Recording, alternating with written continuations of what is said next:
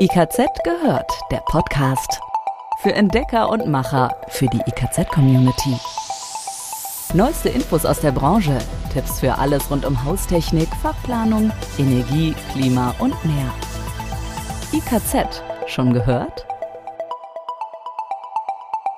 Guten Tag und schön, dass Sie wieder mit dabei sind. Sie hören die neue Folge des Podcasts IKZ gehört. Mit mir, Andrea. Und Dirk aus dem IKZ Podcast Team. Auch von mir ein herzliches Hallo. Wir bringen Sie regelmäßig auf den neuesten Stand rund um die Themen Haustechnik, Energie, Klima und Fachplanung. Alle Infos, über die wir sprechen, finden Sie zum Nachlesen nochmal auf unserer Internetseite, in den Podcast-Beschreibungstexten und ganz klar in unseren Fachmagazinen. Heute geht es um diese Themen. Hier ist unser Überblick. Einen eigenen Pool im Garten. Wer träumt nicht davon? Immer mehr Hausbesitzer gönnen sich diesen Luxus oder denken zumindest darüber nach. Das Angebot ist riesig, die Produkte müssen von Installateur aber sinnvoll kombiniert werden. Was es dabei zu beachten gilt, erklären wir in dieser Folge unseres Podcasts. Nicht jeder kann sich eine große Solaranlage aufs Dach setzen. Doch es gibt jetzt auch Module für Terrasse und Balkon. Wie es geht, was es kostet und was es bringt. Eine Checkliste rund um die Stecker-Solarmodule hören Sie gleich in wenigen Minuten. Tipps für den Pool im eigenen Garten, das gibt's jetzt. Ob einfach zur Erholung, um sich körperlich fit zu halten oder für ausgelassenes Planschen kleiner Wasserratten. Das Poolvergnügen bleibt nur dann im wahrsten Sinne ungetrübt, wenn sich der Beckeninhalt sowohl optisch als auch hygienisch in einem einwandfreien Zustand befindet. Schon im Füllwasser aus einer Trinkwasserleitung befinden sich gelöste Inhaltsstoffe sowie Bakterien. Dazu kommt der unvermeidbare Eintrag von Verunreinigungen aus der Umwelt wie Blätter, Erde oder Gras. Algen werden erst sichtbar, wenn sie schon wuchern, während Bakterien und Viren für das menschliche Auge nicht sichtbar sind. Und auch wer sich vorher abduscht, kann noch ungewünschte Substanzen mit in den Pool bringen, sprich Sonnencreme, Keime oder Seifenreste. Die regelmäßige Wasserpflege ist also wichtig, damit kein Nährboden für Mikroorganismen entsteht, und zwar ohne, dass das Wasser nach Chlorchemie riecht. Zum Einmaleins der Wasserpflege im Privatpool gehört die regelmäßige Wasseranalyse. Wer nicht nachprüft, befindet sich in Sachen Wasseraufbereitung sozusagen im Blindflug. Zwei Werte sind besonders wichtig, der pH-Wert und die Verfügbarkeit des gewählten Desinfektionsmittels. Wichtig zu wissen, der optimale pH-Wert für Schwimmbadwasser liegt zwischen 7,2 und 7,6, also nahe beim Neutralpunkt. Ist der Wert zu hoch oder niedriger, hat das Nachteile, entweder für die Haut oder für die Algen- und Kalkbildung. Was hilft, ist die Desinfektion. Sie tötet also ab, was nicht ins Wasser gehört. Traditionell kommen Chlor, Brom oder Ozon zum Einsatz. Dadurch kommt es gleichzeitig zum Abbau wasserlöslicher organischer Verschmutzungen. Aber auch andere Verfahren sind üblich, etwa die Behandlung des Wassers mit Chlordioxid. Membrantechnologien oder die Bestrahlung mit UV-Licht gehen auch. Viele der Verfahren wirken aber nur dann effizient, wenn der pH-Wert richtig eingestellt ist. Um die Wasserqualität konstant zu halten, bieten einige Hersteller spezielle Mess- und Regelsysteme, die den pH-Wert messen und innerhalb der geforderten Werte halten. Damit aus den vielen verfügbaren Poolkomponenten ein Wellness-Traum wird, muss natürlich die Technik in sich stimmig sein. Das ist nichts für Bastler, das ist Sache für Spezialisten.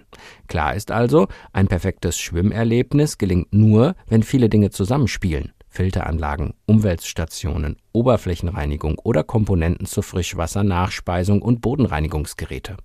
Und schon bei der Planung des Pools werden die Weichen für den wirtschaftlichen Betrieb gestellt. Sind alle Anlagenteile aufeinander abgestimmt, lassen sich Energie, Strom und Wasserpflegemittel sparen. Balkonmodule, Mini-Solaranlagen, Plug-and-Play-Solaranlage oder Balkonkraftwerk. Die Bezeichnung von Stecker-Solargeräten ist vielfältig. Allen gemein ist, dass sie im technischen Sinn keine Anlage, sondern stromerzeugende Haushaltsgeräte für den Eigenbedarf sind und maximal 600 Watt elektrische Leistung erzeugen. Praktisch ist, sie können von Privatpersonen selbst angebaut, angeschlossen und genutzt werden. Balkonbrüstungen, Außenwände, Dächer, Terrassen und Gärten kommen zum Aufbau oder Anbringen in Frage.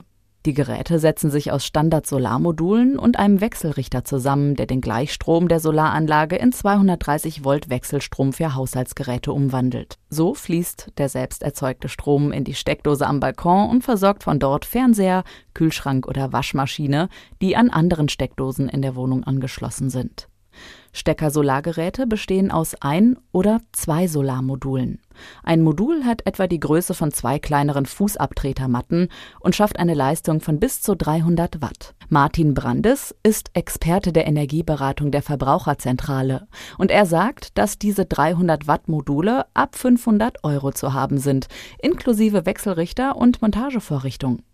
Je nach Standort erzeugen sie bis zu 300 Kilowattstunden Strom im Jahr. Das spart bei der Stromrechnung Geld, vor allem jetzt, da mobiles Arbeiten oder Homeoffice häufiger vorkommen.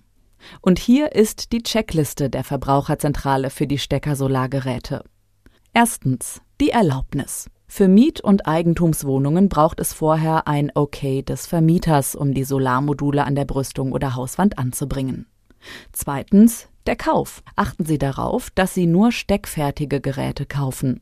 Außerdem sind die Sicherheitsstandards der Deutschen Gesellschaft für Sonnenenergie wichtig.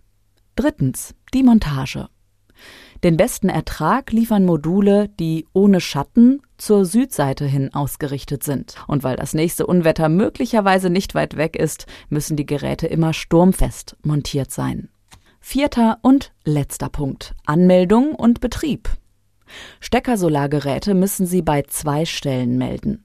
Zum einen beim örtlichen Stromnetzbetreiber und zum anderen bei der Bundesnetzagentur, genauer genommen im Marktstammdatenregister. Leider kann es vorkommen, dass einzelne Netzbetreiber Ihnen das Leben schwer machen wollen, also vielleicht unzulässige Gebühren verlangen für den eventuell notwendigen Zähleraustausch. Den Betrieb verbieten dürfen Sie aber nicht. Den Link für diese Checkliste der Verbraucherzentrale haben wir in die Show Notes geschrieben, von dieser Folge von IKZ gehört, damit Sie alles nochmal in Ruhe nachschauen können. Für heute war es das erst einmal mit den Neuigkeiten aus dem IKZ gehört Podcast-Team. Bleiben Sie uns treu, wir halten Sie auch weiterhin auf dem Laufenden. Sie wissen, bei uns hören Sie immer das Neueste rund um Haustechnik, Energie, Klima, Fachplanung und mehr. Bis zur nächsten Folge. Bis dann. IKZ gehört. Jetzt reinklicken und noch mehr entdecken. www.ikz-select.de